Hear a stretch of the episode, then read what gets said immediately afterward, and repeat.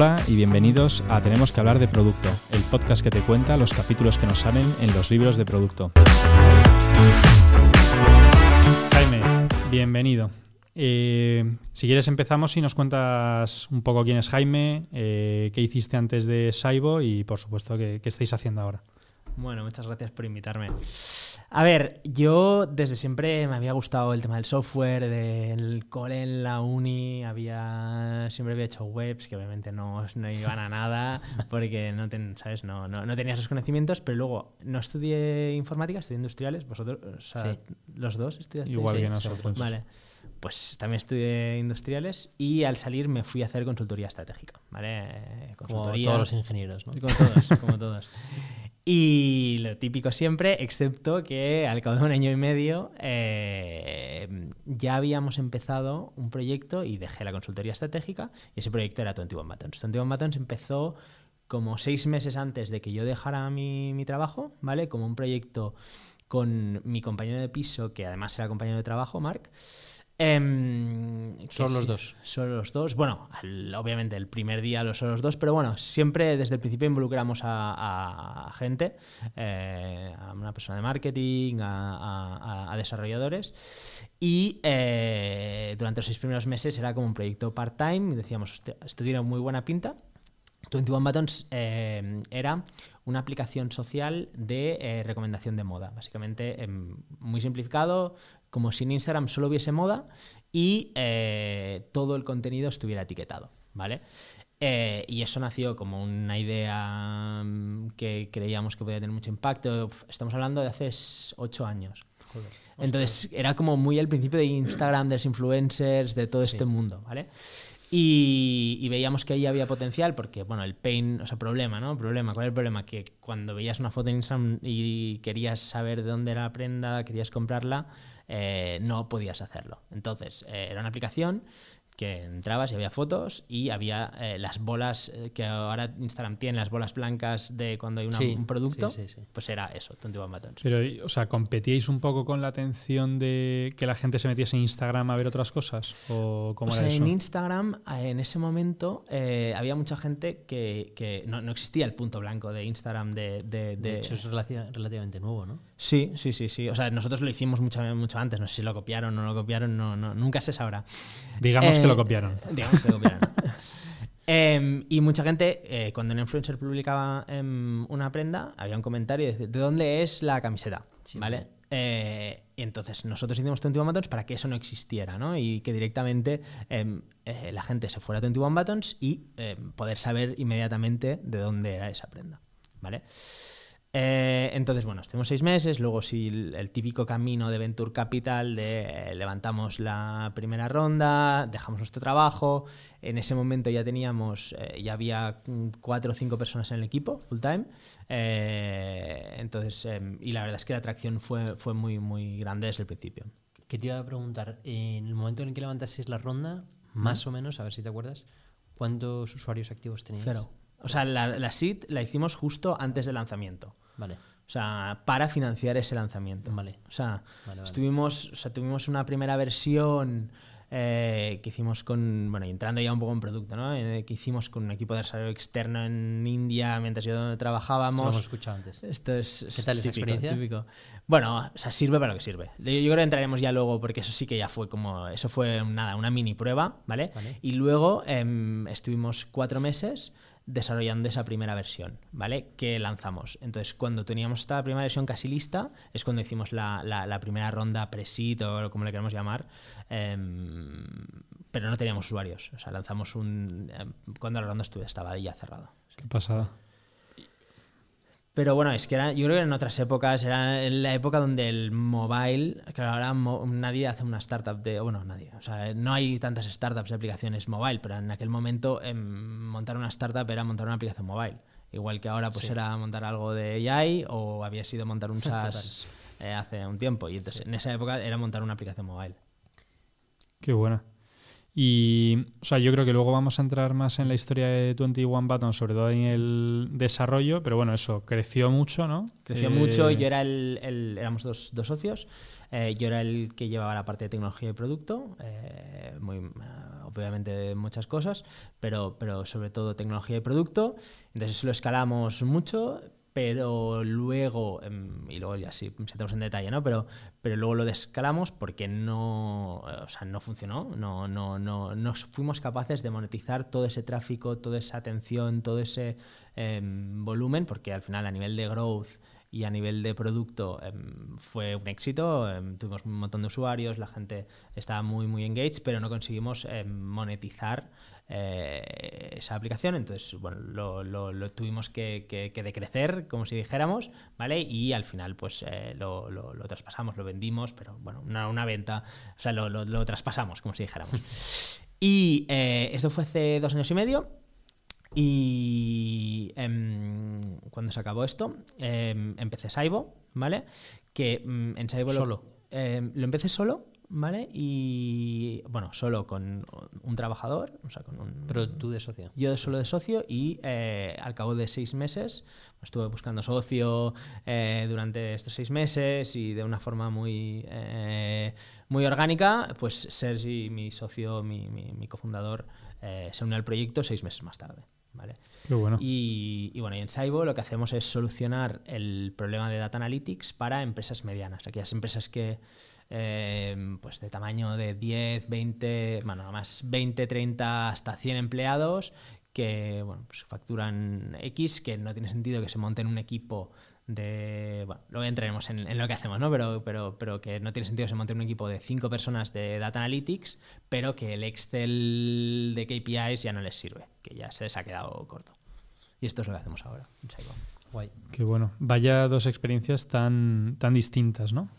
Sí, bueno, supongo que, bueno, supongo que aprendes o ves lo que pasa en una experiencia y en la siguiente pues dices, oye, tengo que cambiar esto, ¿no? Tengo que hacerlo diferente y por eso yo creo que estamos en el, en el punto. A lo mejor si hubiese salido perfecto 21 Button, si hubiésemos seguido escalando y lo hubiésemos vendido eh, a Instagram, pues eh, me estaría haciendo una cosa parecida a lo que había hecho. Estarías en las Bahamas probablemente. A lo mejor. O a lo mejor aquí. Ojalá aquí.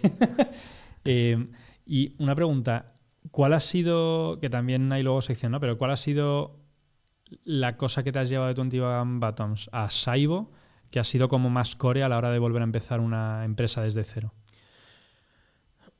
O sea, yo creo que lo que diría que más me ha marcado de 21 Buttons a la hora de emprender de nuevo ha sido em, el hecho de eh, tener las cosas muy claras antes de escalar. De hecho, aún no hemos escalado en Saibo, ¿vale? Porque eh, aún no, no, no, no noto la dinámica, no notamos la dinámica de growth, em, operaciones y, monetización, eh, que al final son las tres patas, ¿no? Oye, pues que, seamos capaces de captar rápido y, grande, que seamos capaces de em, servir eh, o de ofrecer el producto de una forma em, escalable, y sostenible, Y, luego que sea un producto que sea eh, altamente rentable. si estas tres, hasta que estas tres no, los, no, lo vea muy claro, al menos esto digo hoy, pero, pero no quiero escalar hasta que no tenga estas tres que sienta que... Cuando dices que no quieres escalarlo, quieres decir que no quieres eh, levantar una ronda eh, para meter más recursos e ir a tope, ¿no? Por ejemplo, por ejemplo, por ejemplo, por ejemplo. O sea, tener el modelo muy pulido antes de escalarlo. Pero es mi receta, ¿eh? No es, lo que yo me llevo. Eh, a lo mejor, seguramente hay otros muchos casos que, que, tiene sentido escalarlo desde el principio porque tiene economías de escala o por X o por lo que sea. Sí, o porque quieres llegar el primero al mercado. Es que hay. Bueno, sufres el riesgo, corres el riesgo de eh, parálisis por análisis, ¿no? Pero también te ahorras eh, un puñado de problemas si desde el minuto uno vas a fuego. ¿sabes? Sí. Bueno, o sea, yo por, hacer el challenge, no sé si es tanto ese punto de escalado o no financiar a los clientes con rondas de inversión, ¿no? Antes de, que, de, que, de que el encaje esté ahí rodando. ¿A qué te refieres con no financiar a clientes con rondas de inversión? Claro que hay muchas veces que por la excusa de conseguir economías de escala, con dinero de inversión vendes un SaaS más barato de lo que te permite ah, un modelo rentable de SaaS, ¿sabes? Sí. Eso siempre pasa. Hasta Netflix está subiendo los precios. Sí. O sea, siempre pasa. Spotify me lo subió el otro día también. No, pero siempre pasa. Lo que pasa es que solo le funciona a, las que realmente dan con la tecla. Pero se quedan muchas por el camino que. O sea, sin ir más lejos, 21 Buttons eh, escaló un negocio súper tocho con financiación, pero que no era capaz de Ya. monetizar la parte de usuario. Y yo estoy 100% de acuerdo con lo que, con lo que decís. Y, y- y un punto adicional es que em, pivotar o cambiar cuando eres más grande, cuando tienes más clientes, complicado. es más complicado. Sí, Operaciones también se complican. Sí, sí, y, claro, y tienes claro. una inercia, tienes unos problemas que te genera la escala que te hacen más difícil hacer cambios radicales. ¿no? Y, y- y que hacer cambios radicales es muy difícil. Es muy difícil. Y, y con cambios incrementales, es, o sea, nosotros intentamos millones de cosas para monetizar en 21 Buttons. Pero, pero realmente ya tenía tanta inercia, la gente ya nos conocía por mm, ser algo que si queríamos ser algo diferente eh, nos costaba más que si lo hubiésemos hecho desde, Desde el principio o hubiésemos sido más pequeños. Que a lo mejor no hubiesen funcionado igualmente, ¿eh? pero, pero, pero, pero la idea era, eh, la idea que tengo ahora es intentar tener las tres bastante, las tres patas, ¿no? El go-to-market, el- el- las operaciones y, y- y la rentabilidad em, antes de, de- de- de escalar. Claro.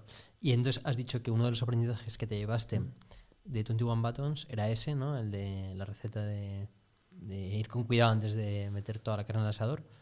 Has mencionado también que tenías claro, ¿no? O que, por lo que has dicho, que querías otro socio a la hora de montar Saigo.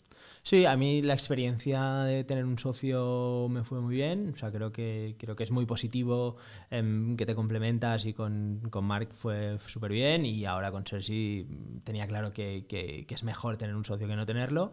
Y, y con Sergi también, perfecto.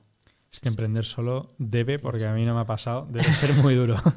Eh, ¿cómo Bueno, os- y tener y poder hablar las cosas a veces pues sí tienes el equipo no pero pero pero el equipo no está ahí el viernes a las 8 de la tarde si hay un problema o lo que sea no tienes alguna conversación y vas hablando y vas dándole vueltas y vas dándole vueltas. Bueno a lo mejor sí eh puedes encontrar gente del equipo pero pero tener un cofundador te, te, te, te- te garantiza que tienes siempre este partner con el que poder eh, debatir Qué bueno. ¿Cómo os complementáis? ¿Qué hace él más que tú no tocas tanto y al revés? Sí, eh, la verdad es que Mark y yo éramos más complementarios, Sergi y yo somos más parecidos, en plan gente muy de data, gente bastante técnica, eh, pero eh, ahora mismo Sergi está más en la parte más de go-to-market y yo estoy más en la parte de operaciones y producto.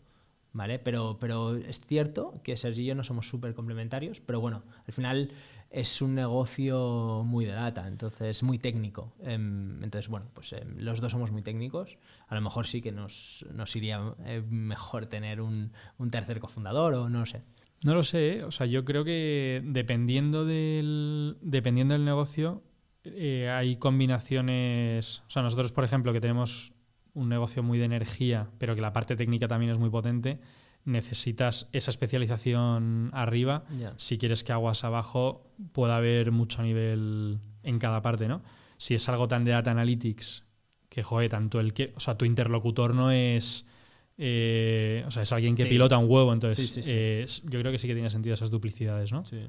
Bueno, y, y luego hablamos de, de, o sea, por ejemplo, Factorial, ¿no? Que, que- que los dos cofundadores son súper, bueno, los tres eh, cofundadores son súper técnicos y, y todo el mundo, y, y sale y uno hace go-to-market aunque sea un developer.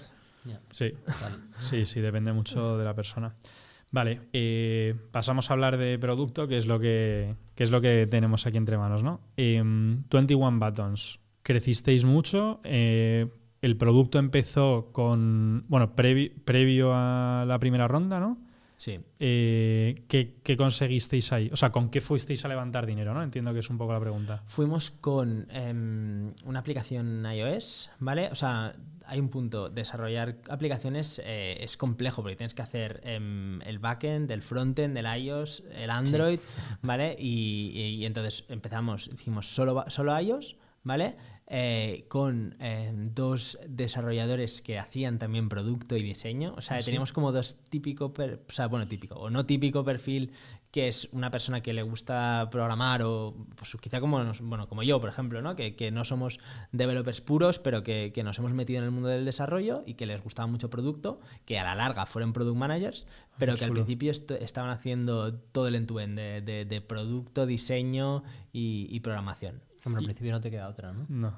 Sí, bueno, pero podrías tener un, no sé, podías tenerlo estructurado como Ya. muy diferenciado, ¿no? y Sí, este sí. rol de... Y, y entonces, perdona, Mm. esas personas eran de, de perfil de ingeniería, de desarrollo, Sí. y, al- y han ca- acabado siendo eh, PMs, ¿no? Sí, no, pero no eran, de- eran como si fueran como si fuéramos nosotros. O sea, como perfiles que saben de tecnología, que mm, les gusta el, el, el código, ¿no? sí. Y, y- y sabían de iOS y estuvimos haciendo esto. Y eh, luego con un backend montado, con, con- con un, un backend que funcionaba, que fue capaz del primer día, me acuerdo, tuvimos 3.000 usuarios el primer día, siempre, No siempre me acordaré. Eh, pues hicimos un lanzamiento, o sea, es lanzamiento de decir, oye, hoy sale tal, y lo hicimos así. Y Eso me parece muy interesante. ¿Qué, ¿Cómo lo abordasteis ese tema?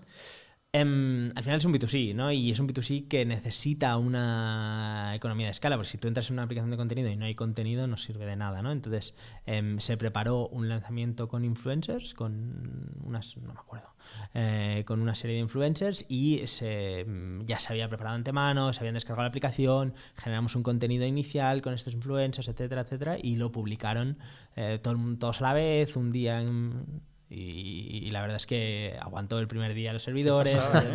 Sí, Y funcionó bien, sí, sí, contento. funcionó bien. funcionó Eh, me- bien, eh, sí. entiendo que a los influencers les pagaríais. ¿Mereció la pena la inversión? Sí, sí. O sea, y, y era un modelo. O sea, el mundo de influencers cambió mucho a lo largo de los cinco años de, de, de 21 Buttons. ¿eh? Y no sé si nos estamos yendo de producto, pero. eh, bueno, es captación de usuarios, parece. sí. Saber, Negocios, saber dónde están tus clientes. Sí. es producto. Yo creo que en, en 21 Buttons teníamos una cosa que hicimos muy bien: es que el producto y el go-to-market estaban. tenían una simbiosis, encajaban el uno con el otro. Porque em, quien generaba el contenido, quien generaba el producto, eh, o parte del producto, que era el contenido, eran los influencers, que además te traían ese contenido, ¿no? Y, les aportaba un valor em, llevar a su público, a su audiencia, a una aplicación, porque em, cuando la gente les preguntaba de dónde es esta prenda, pues tenían una solución muy fácil, que es decir, oye, pues puedes mirarlo en 21 Buttons, que está perfecto, perfecto puesto, y además em, ganaban dinero por, em, el, por tanto las descargas como eh, por las ventas, o sea, por los, por los clics que tenían su- sus prendas. Guay. O sea, Entonces, la captación la tenéis, entre comillas, bastante orgánica, aunque evidentemente era de pago, ¿no? Porque pagas ese canal que te trae la gente, pero... pero estaba alineada con el producto. Claro. O sea, estaba, Qué no era como mm, tenemos un producto y luego mm, una discusión completamente independiente, ¿cómo captamos? Ya. ¿Quieres decir eh, también que el, el influencer tenía interés Exacto. por publicar esa información Sí. ahí y tal? Y em, cuando se descargaba tenía el, el- el- el revenue que había generado, entonces estaba todo relacionado. Qué guay. ¿vale? Entiendo que... O sea, entiendo que seguíais todo tipo de métricas. ¿Qué ganaba un influencer? No sé si la media, la moda o lo que, tra- o lo que traqueaseis, pero ¿cuánto podía ganar un influencer sin necesidad de... O sea, sin necesidad de llegar a acuerdos especiales con, a través de vosotros?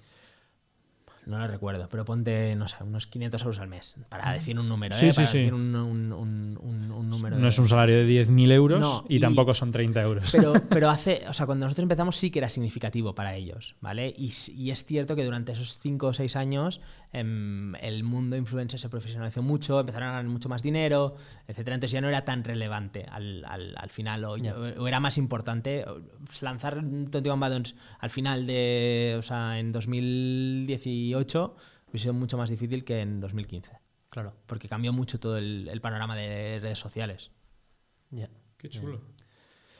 Y bueno, y a nivel de producto, em, claro, pasamos por todas las fases, desde em, lo que decíamos de la primera aplicación que la tiramos a basura sin lanzarla de India, eh, hasta pues eh, la aplicación que habíamos hecho, que habían hecho cinco chavales eh, en 3-4 meses, eh, a mm, equipo de 7 squads, eh, 50 personas. o sea, Joder, pasamos o sea, 50 personas de, de- de producto. Sea, pasamos ¿Cómo? por todos, por todos. 50 personas de producto. Sí, o sea, a nivel de empleados Bueno, íbamos a tener producto y tecnología. producto- sí, Sí, producto sí, y tecnología. coño, Sí, o sea, fuimos, llegamos a ser 180 en el pico, 180 trabajadores y, y eso era un equipo de producto y tecnología de 50, 50 personas, 7 squads, me acuerdo. ¿Cómo. Joder, ¿cómo coordinas 7 squads? O sea, nos costó mucho. Nos- yo creo que nos costó mucho em, el, el poder tener ese, mm, eh, esa capacidad de libre de entrega, ¿no? De, decir, oye, pues mm, éramos cinco. ¿Quiere decir que erais lentos? Sí, o sea, cuando escalas, bueno, yo creo que es una de los aprendizajes también, que cuando escalas un equipo, mm, si dices voy a du- duplicar el equipo de tecnología, Sí. eso te va a generar, mm, si el equipo anterior generaba 100, esto va a generar 150, 160. Ya. Y es muy frustrante, Sí. pero es lo que hay. ¿Te arrepientes de, de, de algo en cuanto a la estructura del equipo? Es decir, ¿piensas que probablemente hubieses podido llegar más lejos o hasta donde llegasteis con menos gente? Em, sí, pero la velocidad que requería, el crecimiento que ibas teniendo y, y- y todo esto lo, lo- lo requería, ¿no? Em, obviamente. Hablo, lógicamente, con la perspectiva que tienes ahora, no en ese momento. Sí, a ver, seguro que pudiéramos haber hecho 3.000 cosas bien, mejor y, y- y de hecho al final, de, cuando ya teníamos el equipo, llevamos em, unos meses trabajando en ello y tal, em, se notaba que funcionábamos mucho mejor, cada uno entendía mejor sus responsabilidades, estaba pues, oye, mm, teníamos ya el buen bagaje de, oye, calidad técnica versus entrega, em, los sprints de dos semanas pues empezaron a funcionar, eh, los PMs también empezaron a em, entender bien su rol y a ser mm, autónomos a nivel de priorizar, de llevar el equipo, etcétera. Pero nos costó. Bueno, creo que cualquier cambio de, de equipo a pasar de equipo pequeño a equipo grande eh, cuesta y, y- y cuando estás en la vorágine de crecer y todo esto, pues te puede llegar a frustrar, ¿no? Que no, que no seas capaz de entregar el, el doble de impacto, ¿no? De- Teníamos, éramos 10 y sacábamos, mm, no sé, por decir, una feature a la semana. Ya. Y ahora somos 50 y sacamos mm, dos. No, ¿sabes? O y, que, tres. y que sobre todo cuando hay que, co- que coordinar a tanta gente, eh, tampoco te puedes quedar. O sea, una vez que lanzas una iniciativa, no puedes a mitad decir, cuando hay tres equipos para- eh, paralelos trabajando, decir, no, no, no, ahora esto lo dejamos todo a mitad y nos ponemos con nuestra cosa, que ahora de repente sí que es importante, ¿no? Sí. A ver, poder Eh, puedes, pero es mucho más complicado, tiene que haber mucha más organización, eh, también hay más capas, ¿no? Para llegar a hablar con, o sea, para, para impactar en la persona que está desarrollando el trozo de código ese, pues em, que sea el CPO, que sea el, el- el líder del squad, que sea el PM del squad. Es- es- es más difícil, es más difícil. Y cuando es de arriba abajo, todavía la dirección, o sea, todavía va medio rápido, pero si tiene algo que subir, tomar la decisión y bajar, para cuando ya ha bajado, no, no hay nada que, sobre lo que tomar la decisión, ¿no? Sí, puede ser. Qué fuerte. Eh, guay.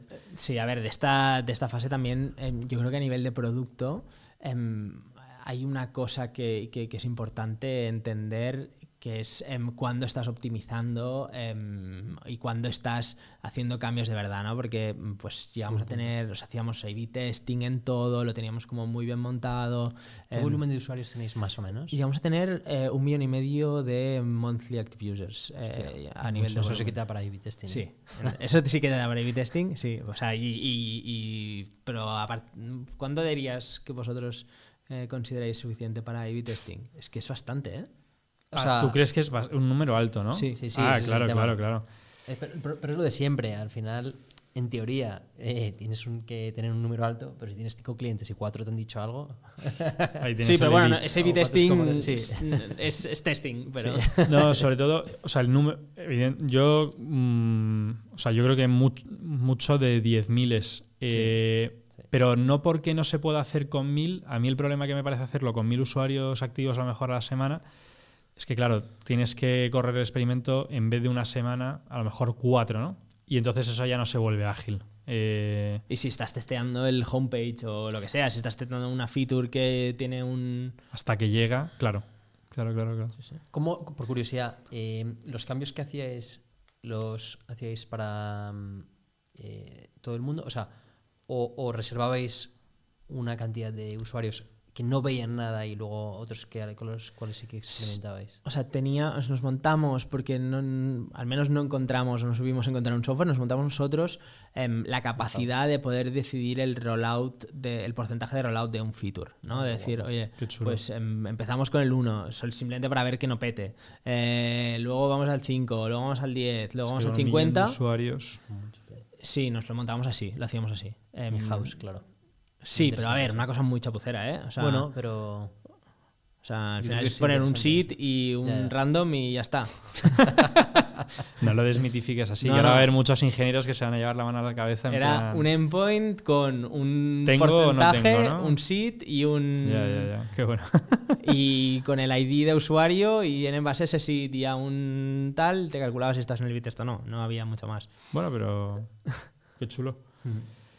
Eh, Y, y incluso así había muchos em, A-B testings que, que- que- que no eran conclusivos, ¿no? Decir, oye, pues no, esto no ha afectado. Ya. O sea, eh, has cambiado una cosa tan pequeña que no ha afectado, ¿no? Y, y también yo creo que mirando para atrás deberíamos como haber ido más rápido, más ser más agresivos, más arriesgados a nivel de, ¿Ah, de cambiar cosas. Sí, aunque tengas muchos usuarios, o sea, es que mm, al menos lo que vimos, ¿no? Que, que tienes que cambiar mucho las cosas para que, para que tengan impacto de verdad. Hay que ser más arriesgado. Yo creo que sí.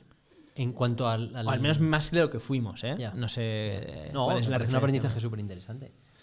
tira- o sea, bueno, por, por cómo lo estás diciendo, sí que tirabais mucho del. O sea, cuando el A-B test salía negativo, tirabais ese código y no pasaba nada, ¿no? Sí, sí. No, Sí, no, sí, genial, claro. Genial. sí. No, es que todavía, o sea, quiero decir que hay gente que monitoriza mucho, que hace tal, y luego cuando toca tirar una feature porque no está funcionando, dice, joder, es que ya está hecha. Cuesta matar cosas. Dice, ya, pero no, no- O sea, una cosa es que sea neutral, que muchas veces pasaba. Em, Que dices, vale, ni mejora ni empeora, y dices, eh, mierda, estamos aquí eh, dos semanas montando algo que creía que iba a impactar, y eso yo creo es lo más frecuente. Claro. Que no tenga un cambio significativo, y dices, vale, oye, pues a lo mejor ayuda, pero, pero, pero no, no, no va a hacer que tu aplicación sea em, diferencialmente mejor que lo que era hace una semana. Yo ahí soy partidario de tirar. Aunque ¿Sí? luego cuesta, sí.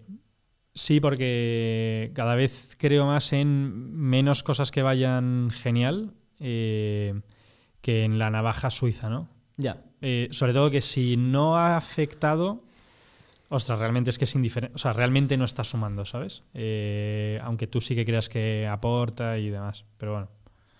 Sí, a ver, yo creo que también hay fases del producto, ¿no? De decir, oye, em, ahora, por ejemplo, em, incluso si una mm, sección entera no funciona, pues es mejor en, en SciBob, ¿no? Eh, oye, Ah. estamos en, al principio, pues si no funciona, pues, pues fuera, lo, lo- lo- lo quitas, ¿no? Si tienes un producto que ya es como más estable, como, como podía ser 21 Buttons, em, no sé, eh, al- al- a usuarios lo usaban. No, no, Algunos claro, claro, valor. Oye, y entonces, Saibo, me ha encantado la frase de para cuando el Excel se te queda corto, ¿no? Que yo creo que cada vez más empresas eh, incluso tienen el Google Sheets, ¿no? Y ya lo conectan a Looker Studio porque, joder, mm, bueno, gracias a Dios ahora todo es, todo es mucho más fácil, ¿no? ¿Cómo, o sea, qué hacéis? Eh, ¿Ingestáis Excel si hacéis una pivot? O...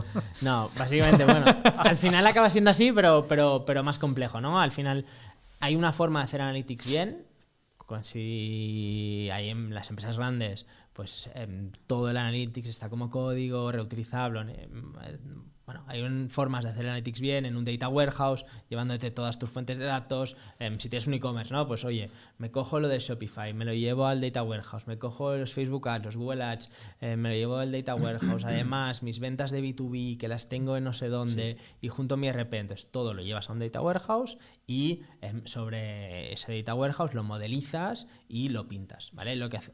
Te- Preguntarte, el, ¿qué tipo de cliente eh, sería, has dicho el- en algunos datos antes, pero ¿hay alguna marca, algún logo que podamos conocer, que se pueda saber? Sí, sí, o sea, son clientes nuestros Colvin, Vicio, Cultra. Vale. em, Sí, creo que eso nos ayuda a hacernos una idea. de- Sí, o sea, y, y luego tenemos em, em, startups quizá no tan conocidas, Soundtropic, Phil también. Sí. conocida. Sí, sí, sí. La gente de Smile to Impress, eh, Impress es, es muy grande. es muy Tropic. Field, Sí. el e-commerce, ¿no? Sí, sí, sí, sí. sí. Em, entonces trabajamos para mm, 20, 25 clientes eh, que pueden ser o startups o empresas de ese tamaño, ¿no? Empresas medianas. ¿Y estas eh, empresas qué alternativa tenían? ¿Usar el, el- gastarse una pasta en montar algo súper complejo o usar el Excel, no? Usar el Excel, o sea, hay, hay, varias alternativas. Seguir en el Excel, pero eso es caos y no escala y te equivocas. Luego hay una opción alternativa que es montarse un equipo interno, pero eso es muy caro.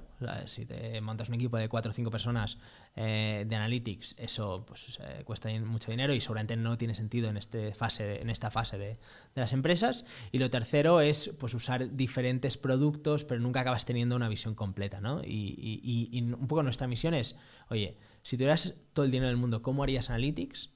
Pues así, como lo hacemos nosotros. Pero intentando hacer lo más barato y lo más fácil posible. Eh, o sea, ¿sobre dónde o sea, es un SaaS, no me lo instalo en mi GCP, ¿no? O sí. sí, o sea, nosotros somos una mezcla entre una parte de software, ¿vale? Y una parte de servicios. Nosotros hacemos muchos servicios también, ¿eh? O sea, en, em, el, o sea, la gran parte de nosotros, o sea, nosotros estamos la mitad del tiempo haciendo software y la mitad de eh, parte del tiempo haciendo servicios. ¿vale? Bueno, es lo, que te permite, es lo que te permite ir. Eh, uy, se me, ha ido se me ha ido la palabra. Eh, sin, sin, inversión, básicamente. Exacto, bootstrap. Eso. eh, autofinanciarte, sí. Eso es. Eh, sí, sí, o sea, nosotros eh, aprovechamos que, eh, y somos conscientes de que esto no es súper escalable, pero hacemos servicios, em, nos autofinanciamos. Tío, nosotros en Geoblink también acabamos haciendo servicios. Y de hecho lo ha comprado ahora MyTraffic y, y por lo visto también tiene una, un equipo muy potente de servicios. Eh, o sea, si, si vas B2B, ticket relevante hay una carga de implementación muy. O sea, para que lo entendáis, nosotros, básicamente, el, flujo más típico, luego obviamente hacemos, pues con cada cliente ha habido em, cosas diferentes, lo que sea, ¿no? Em, es, nosotros entramos. Em, lo ideal es entrar cuando se ficha el primer data analyst, ¿vale?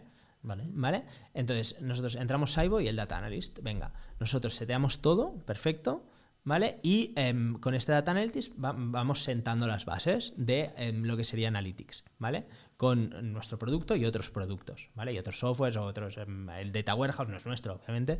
Em, y em, al cabo de tres meses, ponte, estoy simplificando mucho, ¿eh? pero al cabo de tres meses hay ya una buena base de la foto de la, empresa, nuestro cliente ya tiene una base de analytics y además tiene una persona interna Em, que creemos que el, primer data analyst tiene que ser alguien muy de negocio, o sea, en general los data analysts tienen que ser mucho de negocio y nosotros em, ya sabemos la parte técnica, ¿vale? Pero nunca sabremos suficiente de la parte de cada cliente. Claro. Entonces, em, hacemos esta, esta, primera fase de, de, tres meses y luego este data analyst siempre nos puede llamar si necesita integrar porque han cambiado el RP, porque hay una cosa que no le sale, porque el data analyst se ha pirado y hay uno nuevo. Em, eh, nosotros ofrecemos ese servicio, pero em, hay una intensidad de, implementación grande al principio. O sea, el proceso de onboarding es largo. Sí, pero nosotros no nos lo tomamos como un onboarding, nos lo tomamos como pues, un, servicio, pero, facturáis por ello. Sí, sí, sí, sí, facturamos por ello, o sea, como si fuéramos una consultora eh, normal. Em, son servicios y, los pero nosotros nos lo tomamos como, em, oye, si podemos formar a alguien de dentro para que luego lo haga esa persona de dentro, por nosotros ningún problema. No vamos a maximizar el número de horas que vendemos a nuestros clientes. Vamos a minimizarlo. Claro. Porque está alineado con. Em, es como un mal necesario, ¿no? Pero que no es tu foco, es vender horas y tal. Tío, ¿y siempre lo habéis hecho así? ¿O es algo, eh, quiero decir, lo de facturar las horas hasta que está live? ¿O es algo que.? Sí, nosotros veníamos mucho de, servicio. O sea, cuando empezamos no sabíamos exactamente cómo iba a ser nuestro producto. Em, nacimos de, oye, vale. Em, yo salí de 21 Buttons y que me empezaron a llamar gente de startups, que obviamente era mi network, de, oye, necesito ayuda en. Y de los cinco ayuda en tal, había tres que era en Analytics. Digo, oye, pues seguramente hay algo ahí, ¿no? Entonces, pues bueno, venga, te ayudo. Em, entonces te empiezas a meter y dices, vale, es que ¿Cómo lo haría yo si fuera ellos? Em, ¿Me montaría el equipo que yo tenía en 21 Buttons de seis personas de Analytics? No, porque no pueden.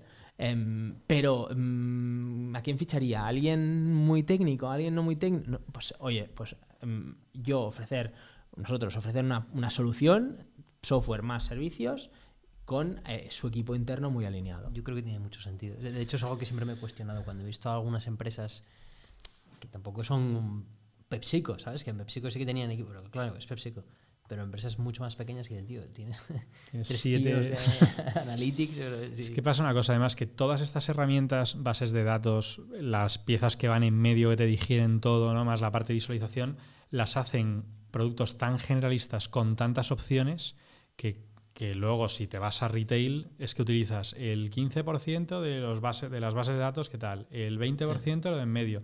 Y luego encima, lo decía antes un poco de coña lo de la pivot, pero es verdad que lo que acaba interesándote es, oye, total facturación, total costes, dividirlo entre el número de tu actividad, que es lo que interesa, ¿no? Y entonces, joder, tener a siete tíos que encima cobran un pastizal. Sí. eh, para hacer esa cosa que es verdad que es un poco sota caballo rey, sobre todo cuando, cuando Sí, pero, empiezas. pero, pero tiene que estar siempre lo mismo. O sea, lo malo de Analytics es que si da mal, da mal, ¿sabes? Y si abres un dashboard, Sí, ¿cuántas sí. veces no habéis abierto un dashboard y otro que muestra lo mismo y no da el número igual?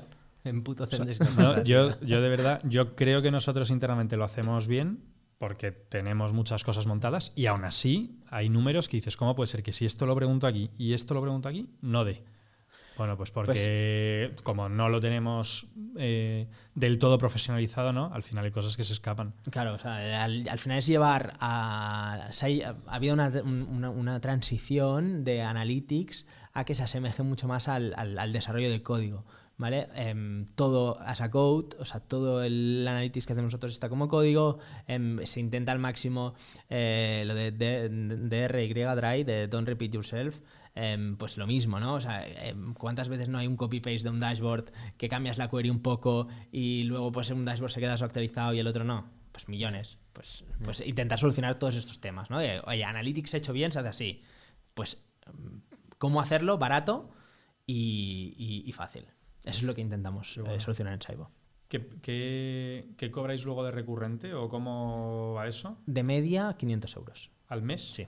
¿Por, ac- por Sí, una, joder. o sea, por asiento o...? No, flat, flat fee. Pero Flat bueno, fee. o sea, ya te digo, o sea, somos una empresa pequeña. O sea, No, tenemos depende 20, del 25 cliente, clientes, sí, sí, hemos sí. cambiado esto 300 veces, Y lo seguiremos cambiando. Em, ahora si vas a la web tenemos tres planes y el de en medio son 500 euros. No, no, está. Pero por, por hacerte una idea de cuánto. Qué bueno.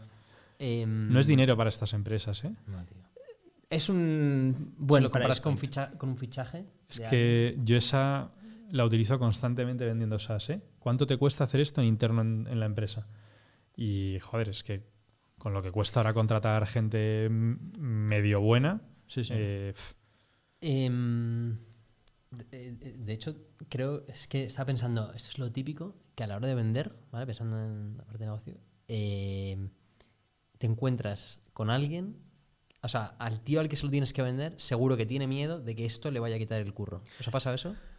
O sea, no exactamente, porque eh, eh, o sea, si hay un setup que no nos encaja perfecto, puede ser, ¿no? Pero, pero al final nosotros no queremos sustituir las horas del, del data analyst, ¿no? Queremos ayudarle a hacer su trabajo más fácil. Sí, pero lo... lo- Si hubiese un data engineer en, en la empresa, pues podría ser, ¿no? Pero bueno, yo creo que lo normal es que en, en- en- en esas empresas de tamaño mediano no haya un data engineer que sea experto en pipelines. Ya. y si lo está, está tan hasta arriba que realmente. O sea, no le iban a poner a otro tío y ahora de repente llega a hacer las cosas que quería hacer, ¿sabes? Sí, sí. No, pero es que me preguntaba si, si... Porque yo lo he visto eso. Ya. que te encuentras con gente que pien- no es que le vayas a quitar el trabajo, pero tiene un poco de miedo y puede pensar que Puede ser. le vas a joder. Puede ser, puede ser, puede ser. Pero no, no, no lo vemos, o sea, no lo vemos como el mayor pain a nivel de, de, de go to ventas, market, ¿no? ya, vale. O sea, al final en ventas em, el, principal pain es que em, una vez tienes algo montado, o sea, si tienes unos dashboards y no, aunque, aunque tú dices, no, oye, pues de vez en cuando el dashboard este da diferente a este, pero es suficiente como para meterte a rehacer todo el stack de analytics, no. Em, ese es el principal pain, ¿no? Que, que es entrar justo El momento- en el momento en el que se pasa del Excel a algo. ¿Vale? Y decimos, oye, pues ya que pasas del Excel a algo y vas a montarlo, montalo que te dure para siempre. Claro. Em, con esto, con estas tecnologías, con esto que, que al final es lo que utilizan las empresas grandes, con esta metodología, con esta formación, con em, etcétera. ¿Cómo es el ciclo de ventas, más o menos, de largo? Yo no tenemos la- el- lo- los números para decirte, no, son dos semanas. Pero puede variar entre dos meses y cuatro, ponte. Ah, bueno, coño. Está bien. Para este tipo de empresas, sí. pero tienen que haber decidido, o sea, no convencemos a nadie que no haya, no quiera hacer analytics. Esto es, oye, quiero hacer analytics, ¿qué opciones tengo? Bueno, cualificáis muy rápido, ¿no? Plan, Sí. oye, ¿tienes esto? Sí, sí, sí, ok. Empezamos un ciclo de tres, de tres meses de venta, ¿no? Oye, no, que es que tiramos de interno de no sé qué. Vale, Total. ok, pues ya hablamos en un año cuando te haya petado, ¿no? Total, al menos que, que te tengan ahí en. Sí, pero bueno, seguramente de aquí a un año no, no, no van a querer cambiar a no ser que sea un desastre, ¿sabes? Eh, Sí, sí. Y este, desde el momento en el que firmáis hasta que está live, eh, entiendo que varía ¿no? en función de lo que tengáis que hacer y tal, pero ¿os habéis encontrado alguna vez la- eh, alguna ocasión en la que ves que el cliente está no, no empuja? Sí, o sea, sí, A sí, que suele esté pasar, pagando. suele pasar, suele pasar. O sea, puede pasar porque, pues al final es lo, es lo que pasa, ¿no? Que data es una eh, prioridad de segundo nivel y, y hay que aceptarlo. O sea, vendemos una cosa que es de segundo nivel. Lo importante es vender y Zapatillas. Y ya está. No, que- sí, es que sí. es verdad que sale siempre la primera prioridad en el, plan, en el plan estratégico porque no es la primera prioridad de nadie en toda la empresa, entonces el CEO tiene que decir que la prioridad es, pero realmente es vender zapatillas, claro, claro. Entonces, pues si hay un marrón, pues entendemos que, que- que- que la prioridad sea solucionar este marrón. Em, y no pasa nada, es, es- es el negocio en el que estamos. Hay que aceptarlo. Ya, ya, ya. Bueno, a nosotros nos pasa un poco parecido también. Nosotros ahora mismo es devoluciones y cambios, pero su prioridad no es la postventa, su prioridad es la venta. Claro. claro. Eh, lo que pasa es que es un pain gordo el que tiene, entonces por eso eso. Cuando Más tienen. o sea, y lo puedes solucionar metiéndole horas, ¿no? En Sí. vuestro pain. Claro. Eh, pero claro, mucho mejor eh, si está bien hasta, hasta solucionado. cierto punto. A Ya. partir de un tamaño determinado ya es insostenible.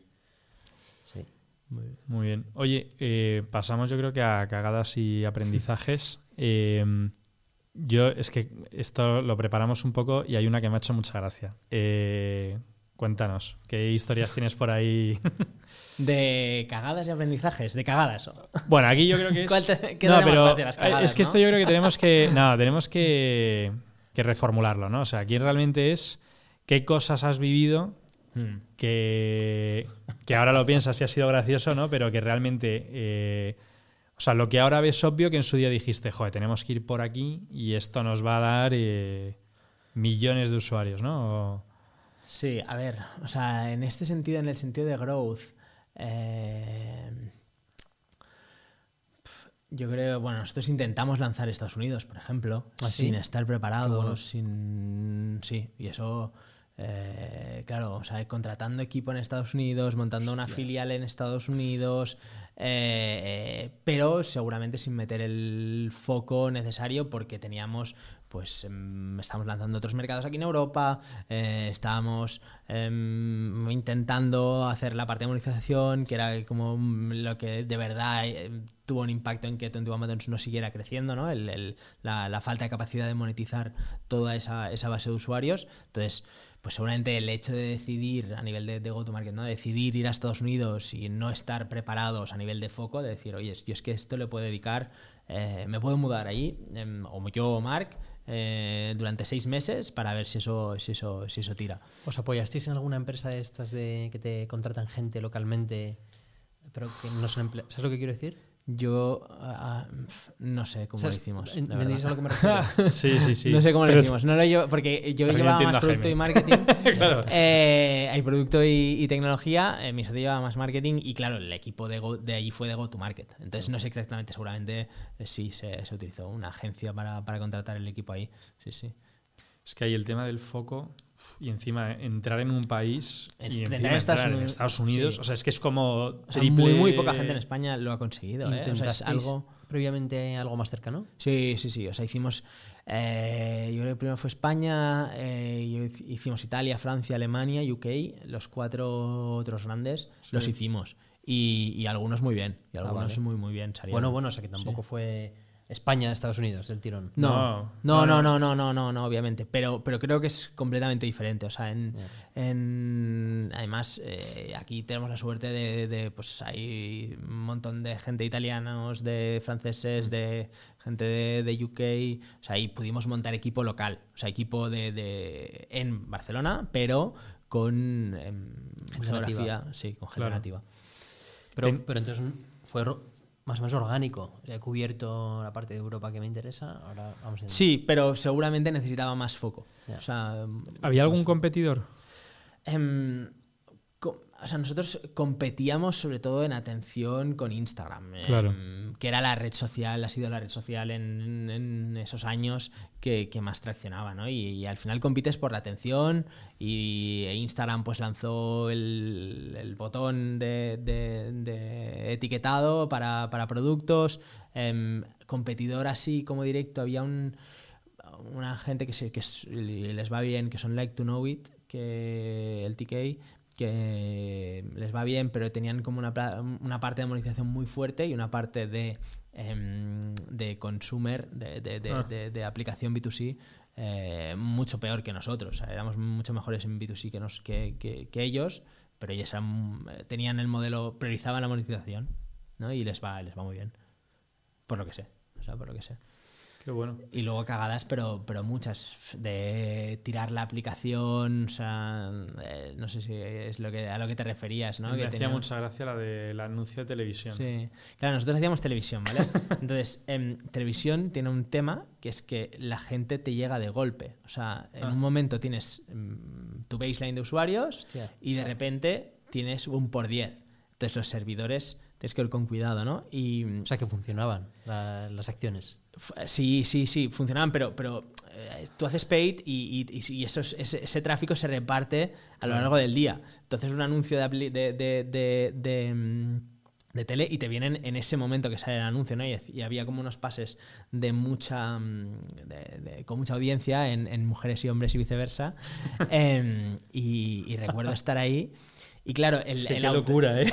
el autoescalado, el autoescalado no era capaz de escalar suficientemente rápido y dos veces seguidas lo, o sea, la primera vez vale, pero la segunda en plan dices en plan no, no, no tener el orgullo de decir no es que ya hemos ajustado el autoescalado y va a funcionar bien esta vez sino decir oye a, a- a tomar o sea subo los servidores a tope y porque sé que va a salir más o menos a esta hora y, y Pago y ya 3.000 está. euros más, Sí, pero no, se me y 3.000, tumba. o sea el servidor es de media hora de más no no Ah, bueno, claro, encima es por hora, no tienes ni que.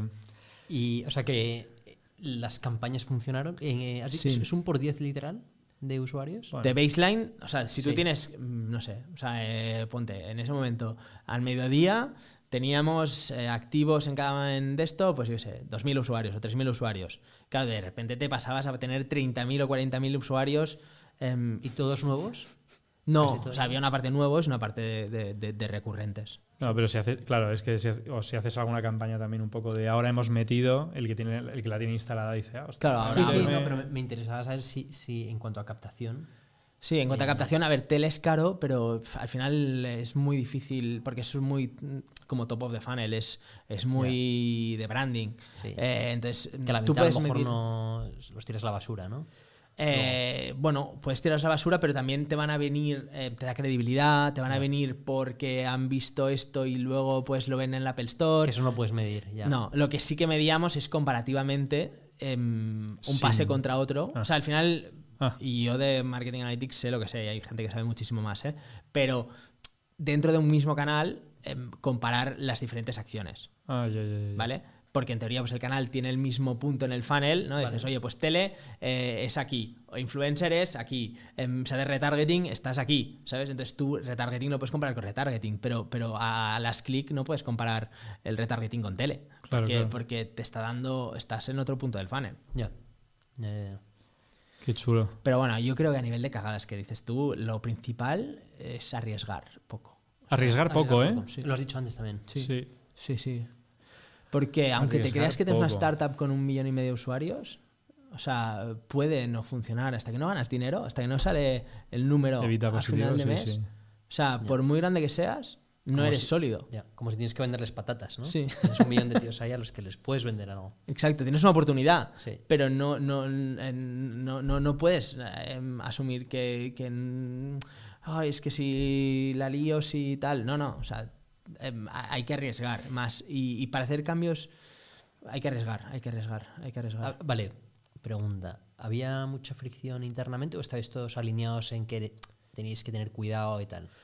¿O había alguien que tiraba más y, y quería al final, Mark más? y yo, no, yo creo que estamos bastante alineados, Mark y yo. O sea, y con los inversores, bueno, al final siempre existe la dinámica de decir, oye, mm, ¿qué hacemos? ¿no? O sea, tenemos más, tenemos menos. La dinámica con los inversores, eh, bueno, es evidente, ¿no? Que al final estos inversores son los que seguramente participarán en la ronda siguiente. Entonces, Claro. em, pues hay un conflicto de intereses. Ahora yo no tengo inversores y no, y no, y no No hay pasa ningún nada, conflicto espero- de intereses. No tengo ningún conflicto de intereses. Yo sí, si quiero mm, tirar todo lo que tenemos y decir tal, solo me debo a mis clientes. No, no, no, no- lo hablaría con Sergi, con mi socio, y diríamos, mira, oye, pues tenemos que pivotar 100%. Y da igual lo que hemos hecho porque no, no, queremos seguir haciéndolo.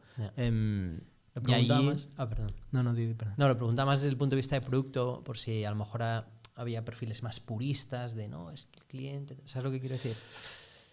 Mm, No, yo creo que había una sensación bastante homogénea de que, de que íbamos, de que teníamos que hacer los cambios con cuidado, de y, y al final, pues eh, hay, hay como dos tipos de cuidado, ¿no? De cuidado de no, de no liarla o cuidado de arriesgar más o arriesgar menos en, en- en a nivel de producto, de features, ¿no? Decir, oye, pues si tenemos que monetizar, pues mm, no sé. el- Sí, que podríais haber sacado en- una suscripción mensual para B2C, ¿no? Bueno, Que- y, y- y cerrar, eh, la gente no estuviera suscrita. Ya, ya, ya. ¿sabes? Ya. y- y quizá hubiésemos perdido, ¿sabes? Pero, pero, pero ir hasta a este punto, no por decir, bueno, vamos a probar si tal. No, no, es que tenemos que hacer cambios gordos si de verdad queremos impactar las métricas. Como lo que nos contaba Cristian de Nova, ¿no? El Sí, tema de vamos sí. a cobrar. Hacen, ven más o menos cuánto, ven que funciona de puta madre. Y dicen, bueno, pues perdón y lo volvemos a cambiar desde cero. Pero sí que es cierto que había una sensación de, oye, estamos en un buen camino, no la liemos. O sea, en general, todo el mundo. Todo el mundo, a ver, habíamos llegado a Serie B, eh, habíamos levantado 25 millones en total. em, había una cierta sensación de decir, oye, no podemos ahora, mm, porque nos apetece mm, hacer un cambio radical. sí, que no son cuatro colegas en este. No. Ahora sí somos cinco. Eh, Bastante colegas eh, en un sitio. Sí. Ahora sí podemos mm, hacer cambios radicales. Siempre, obviamente, sirviendo a los clientes y asegurando el servicio, pero, pero sí que vamos a hacer cambios radicales. Qué guay. Oye, y volviendo, has empezado por aquí y me gusta mucho. eh, ¿cuándo, cuándo hay que escalar? O sea, eh, sí. O sea, mm, yo creo que la respuesta es depende de lo que quieras arriesgar. O sea, em, si dices, vale, yo mm, acepto que estoy en una aventura que va a salir bien con un 1% de probabilidades o con un 5% de probabilidades, pues escala cuanto antes, em, juégatela al máximo. Pero sé consciente de que, de que lo más probable es que, es que no salga bien. Y no pasa nada. Y, y el Venture Capital y, y esto, esto va de esto. Pero hay que ser consciente de ello. Eh, yo ahora me apetece que salga bien. No con un 100%, pero bueno, em, con, un, con, un, con un, pues yo que sé, un 50 o un 60 o un 70% de probabilidades. que ¿no? ya son números altos, ¿eh? que ya son números altos. Y, y- y saldrá bien, saldrá bien, pero cambiaremos mucho y, y- al final hay que tener las, la- las tres patas alineadas, las tres patas principales, ¿no? La parte de, oye, pues es un negocio, ganamos dinero, em, o, o es o bastante evidente que la, lo podemos ganar, ¿vale? O si fuéramos eh, estables, o sea, si no creciéramos, ganaríamos dinero. Esto es un- para mí la primera pregunta. Em, la segunda pregunta es, oye, operacionalmente, ¿esto es un pain o no es un pain? O sea, porque, em, bueno, no sé, tú también nos lo... O sea, es, es- es algo que, que- que tú nos puedes ayudar, ¿no? También de entender em, cuando escalas una compañía, toda esta parte de servicio, cómo, cómo de importante es. Pero yo creo que es importante que las cosas fluyan y, y Sí. esto. ¿Vosotros habéis escalado ya, Noza? No, no, en Reveni ni de coña. O sea, a ver, tenemos un. un- no sé, ¿Lo preguntas por Reveni o por, por Heblin lo que hemos comentado? No, no, le preguntaba por Reveni, ¿eh? Por, Ah, vale. y por tu rol también. Ah, vale, vale.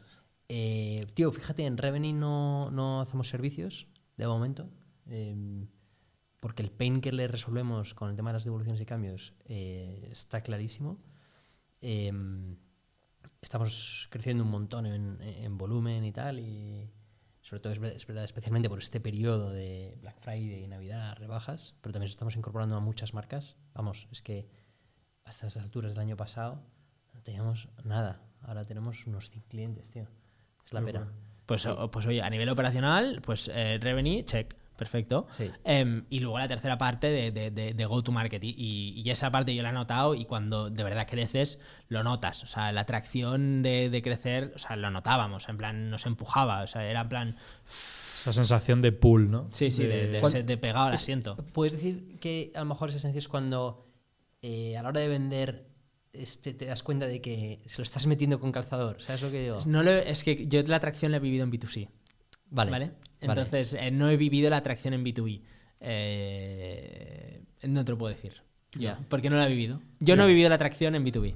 El otro día lo hablaba, no me acuerdo con quién, y es cuando te empiezan a llegar orgánico sin pagar Cuando anuncios. inbounds, tío, claro, cuando empiezas sí. a tener inbounds y luego, tío, cuando, o sea, cuando en la conversación no estás ya, tío, desesperado por cerrar. En plan, venga, pues te bajo el precio aquí y lo que te había dicho que era 10, ahora de repente por ser tú, que es Sí. por ser tú, es 1. Cuando te la sudas y te dicen que no, ¿no? sí, o, o dices, ostras, menos mal que este entra el próximo mes, que si no, no llego. Sí. Joder, a nosotros esta, antes de ayer o ayer, tuve una, llamada- una portuguesa, nos entró una marca de Portugal que nos ha conocido en uno del, de otras, el portal de una de las marcas con las que trabajamos y la tía presiona, oye, pásame los fees, no sé qué. O sea, es, yo, tío, pero si te estoy tardando más en contestarte, ¿por qué, por qué insistes tanto? Luego también, o sea, creo que se escala varias veces, ¿eh? No es que de repente llega un día claro. y dices, "Bup, eh, modo Saturas. escalar activado. hasta-". No, claro, pasas de modo 5 personas a modo 12 personas, Sí. 20 y ya cuando estás en 50 pues ya estás Apertura muerto. de nuevos mercados también es lo que te Claro. hace- Sí. Sí, pues bueno, yo eh, cuando si notas estas tres tiran, yo para mí escalar a tope, financiación y, y- y esto.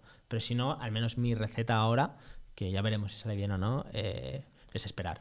¿Vale? No, Y está también por- porque, porque no quiero arriesgar tanto. Pero el primer punto que hacías era llegar a break-even, ¿no? Bueno, sí, o sea, o que, que fuera un negocio rentable que dices, oye. Los pues, unit economics, sí, a lo mejor. Exacto. Eh, Pero los unit economics de verdad, no los unit economics. No los de Venture. no es del Excel. No, Ya, ya, ya. sí, pero para mí sí que es un. Si de verdad.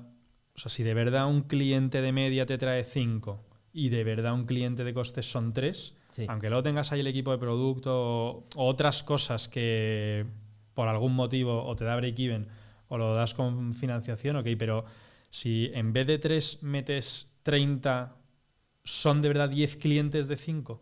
Ya. Si esas cuentas salen, para mí ese es un punto para...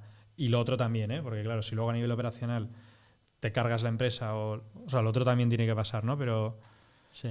Es un... A mí me Y a mí me- la, la parte esta de, de monetización nos, nos falló, y, pero claro, Claro. notábamos mucha atracción de, de las otras patas y, y es esto, muchas veces em, como que empeoras tu producto para vender más o empeoras tus operaciones para vender más nosotros, o sea, o, o dices, oye, pues en vez de esto, pues ofreceré un mejor customer service.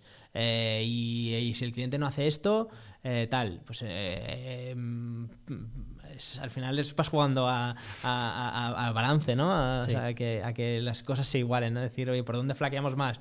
Pues oye, flaqueamos más por growth, pues quizá mm, operacionalmente tenemos que esto, ¿sabes? O metemos más caña a los unit economics. Pues si las tres piezas están bien balanceadas y, tiran, Al me final refería no, a esto. no puedes dedicar eh, atención a todo, ¿no? Entonces, como dices, hay veces que priorizas el foco en algún, en algún área, ¿no? Y, a- y antes de escalar yo creo que puedes tomar decisiones estratégicas para empeorar una pata y mejorar la otra, ¿no? O sea, te está llegando mucho growth de clientes, por ejemplo, eh, y a nivel operacional te está comiendo. Joder, suele el precio al siguiente. O sea, que en en vez de 10, cóbrale 15, que se te caiga alguno por el camino y, y que el que entre de verdad te merezca la pena. Pero Claro, estar ahí de nivel growth, precario... puedes coger ese, ese, ese- ese- exceso de tracción Claro. y trasladarlo en unit economics, ¿no? Y decir, oye, pues esto. O en... Sí. Y, y- y- también no solo por el hecho de, de tener las tres piezas bien, sino por el hecho porque luego cambiar va a ser más difícil. O sea, Claro. luego mm, hacer estos ajustes mm, va a ser más difícil cuando mm, eres 150 y tienes 10 veces más clientes, ¿no? Entonces, pues bueno, pero oye, es mi receta y, lo- y- y a la gente que le ha ido bien ha hecho la otra, la de, bueno, a, a todo el mundo, ha, ha habido casos de, de bien en los dos lados, ¿no? Pero hay gente que ha ido a tope y le va le va bien porque aciertan y están en la autopista desde el principio y van avanzando y van avanzando. Claro. Y no tienen que, que dar volantazos. Pues oye, perfecto. Pero Sí, es pero-. Qué bueno. Eh, última pregunta. Eh, o sea, aquí sobre todo nos escucha gente que ya ha empezado en producto, lleva uno o dos añitos. ¿Qué consejo les darías a ellos que están en este punto de ya sé que es Scrum, ya sé trabajar con el equipo de desarrollo, tengo mi dashboard con mis métricas, tengo mis miserias de que el producto le pasan no sé cuántas mil cosas, ¿no? ¿Qué, qué les dirías para que, para que no se desmotiven? no sé, y es que, o sea, es como la- las profesiones que dices, oye, ¿son ciencia o son arte? ¿Qué creéis? Pues Mm. Hoy lo hemos hablado. sí. Sí. Hemos llegado un poco a la parte de arte. Tampoco que. O sea, a mí no me gusta decir arte porque parece un poco que es. No, aquí. Pero sí que es verdad que es. eh, creo que la conclusión, la frase que hemos dicho es, es tan contextual, depende tanto de la empresa, del Sí. negocio, de, del momento, ¿no? Lo que decías tú antes, la diferencia entre lanzar 21 Buttons en 2015 o en 2018, ¿no? Que ir con el librillo y con el recetario de, uff, no estás usando Scrum, para que paren máquinas, ¿no? Dejad de vender. Aquí lo primero que hay que hacer es contratar un Agile Coach y... Yo soy muy de arte también. O sea, Sí, ¿no? soy muy Yo de. creo que hay una sensibilidad también. Sí, o sea, a ver, hay un, obviamente, como en cualquier profesión, igual hay- que si eres pintor, seguro, también hay una parte de técnica, ¿no? Y de, y de esto, pero, pero, pero, pero hay mucho de arte en el producto, ¿no? Entonces, ¿eso qué, qué, qué conlleva? Pues para mí a intentar tener el máximo contexto, a escuchar, a entender muy bien el negocio, a entender de tecnología, a, mm, a hablar con mucha gente, a tener este tipo de discusiones muy estratégicas de, oye, ¿por qué estamos haciendo esto? ¿Por qué em, esto? a- mm, entender todo el contexto de producto, que al final producto no es nada en concreto, o sea, no es, o sea, sí que es organizar, sí que es em, decidir el roadmap, sí que es em, priorizar, pero, pero, pero es un conjunto muy, muy amplio y diverso de cosas. Hay una parte de personas también en producto, en mi opinión, aunque no sea jerárquico. em, Completamente. entonces hay, Completamente. hay un contexto, hay un contexto que, que, que para mí es lo que más te puede aportar a nivel de, de- de producto, más que mm, técnicas, más que muchas cosas. En mi opinión. ¿eh? No, no, está genial. Yo creo que con esa cerramos. Oye, Jaime, mil gracias. Yo me lo he pasado muy bien. Eh, ¿Quién crees que se puede venir al podcast a pasárselo bien? O sea, de conversaciones de producto, o sea, yo quería recomendar, em, que no lo he hablado ni con él ni nada, a- a- se llama Gino Mikachi, ¿vale? Vale. que cuando, claro, yo no te- de esta parte más de ciencia de producto yo no tenía ni idea. Eh, entonces cuando ya empezamos a escalar y teníamos esto, empezamos a montar los squads, empezamos a escalar de esto, em, se, nos ayudó bastante, me ayudó bastante a, a- a entender esta parte más de ciencia de producto, em, que pues eh, fue en Softonic, que esto ya es como Sí, otra sí, ¿eh? generación de startups antes que la, que, que la nuestra, va English, habitísimo, ha estado, en, ha estado de, de VP de producto, de CPO en, en- en- en muchas startups y tiene este componente didáctico y de haber tocado producto en 10 sitios em, que es muy, muy potente. Ya os haré una intro. Pues, Gino, te esperamos aquí. Pues nada, ya está. Eh, a todos los que estéis escuchando, mil gracias. Eh, gracias al Creative Studio que ha actualizado la sala y ahora tenemos las cámaras fáciles para que las podamos operar. Y nada, si queréis colaborar con el podcast, eh, pues nada, nos podéis seguir en Spotify, en Apple, comentando y difundiendo y por supuesto viniendo de invitados. Eh, el siguiente es Jorge Bosch, así que Jorge, te esperamos. Muchas gracias.